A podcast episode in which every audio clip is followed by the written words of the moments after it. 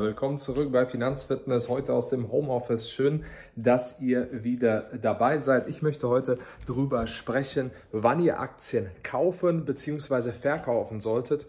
Und dieser Punkt, wann man verkaufen sollte, ist wirklich ein sehr, sehr wichtiger und interessanter Punkt.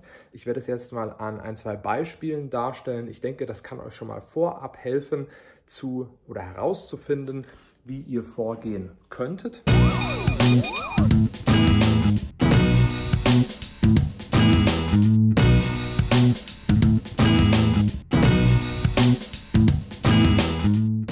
Gewisse Herangehensweise, besonders beim Verkauf, die viele nicht betrachten. Sie kaufen einfach, weil sie ein Unternehmen interessant finden oder sie verkaufen aus Emotionen. Und es gibt die drei großen, Beate Sander beispielsweise, die Börsenoma, ihr kennt sie eventuell, hat immer darüber gesprochen. Und zwar war die ähm, Rede immer wieder von Gier, Angst und Panik, dass man sie vermeiden soll.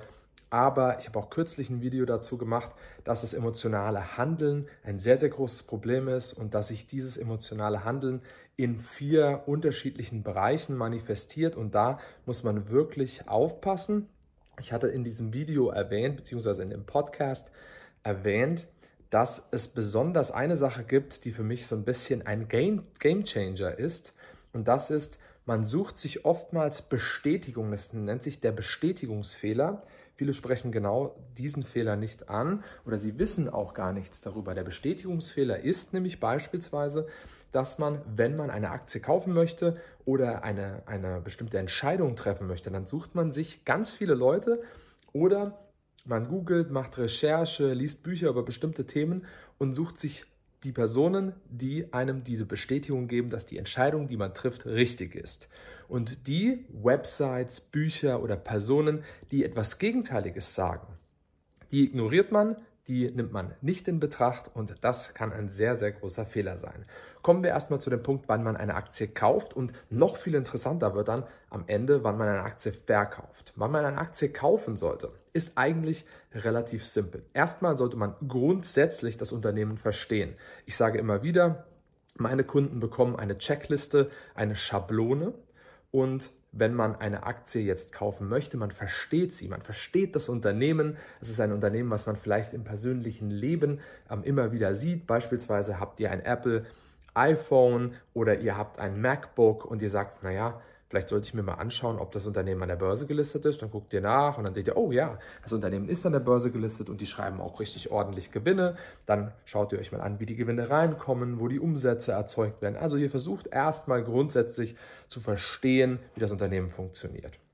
Und dann sagt ihr, das sind so tolle Produkte, da möchte ich eigentlich gerne dran teilhaben. Und dann könnt ihr lernen, wie man ein solches Unternehmen bewertet, dann schaut ihr euch Gewinne, Umsätze und so weiter an. Da gibt es ganz simple Möglichkeiten, wie man das macht und dann lernt ihr bestimmte Bewertungskennzahlen zu nutzen, um eben zu bewerten, ob das Unternehmen günstig oder teuer bewertet ist zum aktuellen Zeitpunkt. Und ihr versucht natürlich für euch persönlich herauszufinden, und das ist wirklich eine Kunst, aber man kann es sehr, sehr einfach lernen ob das Unternehmen auch noch zukünftig Potenzial hat, ob es da noch weitergehen wird, ob es da Optionen gibt, dass man weiter wachsen kann und welche Ideen vielleicht das Management hat, sodass man das Management so ein bisschen besser kennenlernen kann. Tim Cook beispielsweise jetzt hier bei Apple und das sind Dinge, die man super einfach lernen kann. Und deswegen coache ich beispielsweise auch selbstständige leitende Angestellte und Führungskräfte als Aktiencoach und bringe ihnen genau das bei, denn die haben in der Regel nicht so viel Zeit, aber sie haben Cash auf dem Konto und sie wollen nicht, dass bei aktuell, ich glaube, 6%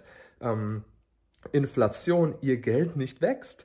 Denn sind wir mal ganz ehrlich, wenn wir das Geld jetzt auf dem Tagesgeldkonto liegen und wir bekommen da 2 bis 3 Prozent, wenn überhaupt, dann ähm, haben wir hier ganz klar einen Kaufkraftverlust. Und das wollen wir natürlich nicht. Natürlich sind langfristig die Zinsen nicht bei 6%, sondern das gleicht sich dann irgendwann zwischen 2 bis 3% an.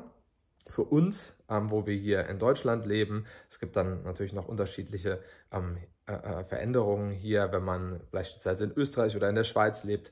Ähm, aber in Europa kann man sich da schon einfach, wenn man googelt, relativ simpel ein Bild schaffen, wie ähm, es eben aussieht mit der Inflation. Und das bringt uns einfach nicht. Selbst wenn wir Festgeld nehmen und wir bekommen beispielsweise drei bis vier Prozent irgendwie, man muss es auf fünf oder zehn Jahre festsetzen, dann lohnt es sich trotzdem nicht. Wir wissen, der Aktienmarkt hat historisch im Durchschnitt etwa sieben Prozent uns gebracht. Und wenn wir natürlich wirklich wollen, dass wir die Kaufkraft erhalten und unser Geld noch wächst, da sind Aktien einfach eine Top-Möglichkeit. Und dann können wir so tolle Unternehmen wie beispielsweise Apple nehmen, weil wir die Produkte in unserem Leben haben. Oder ihr trinkt eine Coca-Cola oder ihr habt andere Produkte, die ihr nutzt. Vielleicht habt ihr ein, ein Dove Duschgel und dann ist Unilever für euch interessant. Und da gibt es ganz einfache Systeme, die, die wirklich relativ simpel strukturiert sind für Menschen, die nicht so viel Zeit haben wie Selbstständige, leitende Angestellte und Führungskräfte. Und dann habe ich auch eine Schablone entwickelt, die es diesen Menschen ermöglicht, die Aktie erstmal zu finden, zu verstehen, zu analysieren, ob es ein Qualitätsunternehmen ist, weil viele schauen beispielsweise nur auf Dividende und nur auf die Kursentwicklung, aber man kann auch beides kombinieren. Und das ist wirklich für mich auch ein Gamechanger gewesen und das bringe ich eben diesen Personen bei, die nicht so viel Zeit haben, aber wirklich auch die Rendite an der Börse wollen, sich ein Vermögen aufbauen wollen. Und wenn man so eine Aktie gefunden hat und wirklich sagt, ich möchte teilhaben an diesem Unternehmen, ich habe historisch schon gesehen, das hat wirklich einiges zu bieten, dann sollte man sich dieses Unternehmen anschauen, aber man sollte die Zukunft auch nicht vernachlässigen. Ich bin übrigens nicht der Meinung, dass man es im Detail ausrechnen muss, wie es zukünftig weitergeht mit dem Unternehmen. Viele machen hier einen Discounted Cashflow. Es gibt Möglichkeiten und Screener, die einem schon so einen Discounted Cashflow vorrechnen, aber da muss man dann wirklich ins Detail sehr stark reingehen und man muss es auch wirklich, man muss wirklich viel Zeit aufwenden. Und das zeige ich eben meinen Kunden, dass es nicht zwangsweise möglich ist. Und das finde ich auch sehr, sehr gut. Und dann kann man eben hingehen, ein solches Unternehmen zu kaufen, wenn es günstig bewertet ist. Und da gibt es ähm, historische Daten, die zeigen, wenn man sich gewisse Kennzahlen angeschaut hat. Es gibt da auch Möglichkeiten, das mit dem Dow Jones, mit der Entwicklung des Dow Jones zu vergleichen, wenn man immer eine gewisse Kennzahl genommen hat für die Bewertung und diese unter- oder günst, unterbewertet oder günstig war, das Unternehmen da unterbewertet war, dass man dann deutlich mehr Performance hatte als der Dow Jones. Und das fand ich auch immer sehr, sehr interessant. Und dann kann man hingehen, ein solches Unternehmen kaufen. Man braucht dann natürlich genau das, was ich gesagt habe, diese Schablone, aber man braucht eine ordentliche, auch eine ordentliche Portfoliostruktur und man sollte schauen, dass das Portfolio, also dass eine einzelne Aktie in dem Portfolio nicht zu hoch gewichtet ist. Und das kann nämlich auch wirklich fatal sein, wenn man sich hier ein bisschen überschätzt und dann natürlich hier diese drei großen, Gier, Angst und Panik, eben mit ins Spiel kommen und wir natürlich in die Situation kommen, dass wir hier eine Aktie verkaufen oder kaufen, obwohl wir es nicht hätten sollen. So, und jetzt kommen wir zu dem anderen Punkt. Nachdem wir abgeschlossen haben, wann man eine Aktie kaufen kann, ähm, wie man beginnen kann. Natürlich zählt da noch viel, viel mehr zu. Das ist jetzt nur angerissen von mir. Und jetzt kommen wir zu einer Situation, wo wir sagen, wann verkaufen wir denn eigentlich eine Aktie? Und das machen die allermeisten falsch. Ich bin ja ein Befürworter von Buy and Hold und Check. Das heißt, ich kaufe eine Aktie, beteilige mich langfristig an dem Unternehmen und überprüfe natürlich die Kennzahlen. Wenn das Unternehmen mir gehören würde, würde ich das ja auch tun. Ich muss es aber nicht jeden Monat oder ähm, ich sage jetzt mal jede Woche machen, weil viele sind da wirklich ganz kleinlich und schauen da ganz viel rein und das kann dann auch ein, ein wirklicher Stressfaktor sein und ein Problem werden. Das wollen wir nicht. Man kann jedes Quartal, jedes halbe Jahr und sogar auch, wenn man Unternehmen kauft, die es schon sehr, sehr lange gibt, die sich lange bewährt haben, sogar jedes Jahr reinschauen. Es ist unheimlich simpel jedes halbe Jahr, jedes Quartal finde ich toll. Das macht mir natürlich auch Spaß. Aber ich entwickle da mit den Kunden Konzepte, so dass sie es für sich selbst entscheiden können. Grundsätzlich ist es natürlich so, dass es jeder selbst wissen muss. Aber was haben wir denn jetzt für, für Ideen und was gibt es für Möglichkeiten, um eine Aktie zu verkaufen? Man hat ja festgelegt durch diese Schablone, die ich gerade angesprochen habe, wann man eine Aktie kaufen möchte, wann sie günstig bewertet ist und so weiter. Und wenn sich grundsätzlich an den Entwicklungen, die man gesehen hat beim Kauf, etwas ändert. Deswegen sollte jeder einen Investment Case notieren. Das heißt, wir sollten immer aufschreiben, warum kaufe ich die Aktie gerade? Ist es ein Unternehmen, was ich verstehe und so weiter und so fort. Und wenn sich davon irgendwas ändert, was man beim Kauf notiert hat, bedeutet. Natürlich kann sich die Bewertung ändern, dann sollte man aber schauen, entwickelt sich das Unternehmen in eine falsche Richtung oder in die Richtung, die ich mir nicht vorgestellt habe, wie ich das beispielsweise bei Facebook bzw. Meta Platforms hatte. Und dass man nicht mehr genau festlegen kann, ist das jetzt genau das, geht das noch in die gleiche Richtung, wie ich das wollte? Oder kommen da überhaupt Gewinne dann bald rein? Oder ist das ein Unternehmen, was jetzt nur Umsätze schreibt, keine Gewinne? Solche Dinge und dann vielleicht auch zu einem Punkt kommt, wo man sagt, das Unternehmen macht jetzt was, was ich gar nicht mehr verstehe. Und dann hat man natürlich einen, einen, äh, eine Red Flag hier und sagt, oh, da sollte ich vielleicht jetzt aktuell aussteigen. Es kann sich natürlich auch auszahlen, aber es ist sehr, sehr schlecht, wenn das Unternehmen fällt und man wusste, dass man es also an der Börse abfällt, abverkauft wird und man wusste eigentlich, das passiert jetzt, weil keine Gewinne mehr geschrieben werden, nur noch Umsätze kommen, weil das Unternehmen besonders wachsen will und man hätte es eigentlich, ähm, hätte eigentlich aussteigen sollen, weil man es nicht mehr richtig verstanden hat, was das Unternehmen macht. Natürlich ist es dann immer toll, weil es ist ja auch das Potenzial, dass das Unternehmen steigen kann durch so eine Entwicklung an der Börse. Aber es ist viel, viel schlimmer, wenn man weiß, man hätte verkaufen sollen, weil man es nicht mehr richtig versteht. Und deswegen wäre das dann der Fehler. Und in einer solchen Situation sollte man definitiv ähm, sich dazu entscheiden, zu verkaufen. Aber das trifft nicht auf jede Person zu. Es kommt auch darauf an, ist es eine Spekulationsposition, denn ich bin ja ein sehr konservativer Anleger, eher ein Value-Investor, der Unternehmen kaufen möchte und es seinen Kunden zeigt, die sich vor Jahren schon bewährt haben und heute auch noch bewähren. Und dann kann man beispielsweise schauen, ähm, dass man, ähm, wenn, wir jetzt, wenn wir jetzt sehen, ich habe ein Unternehmen, aber das stagniert.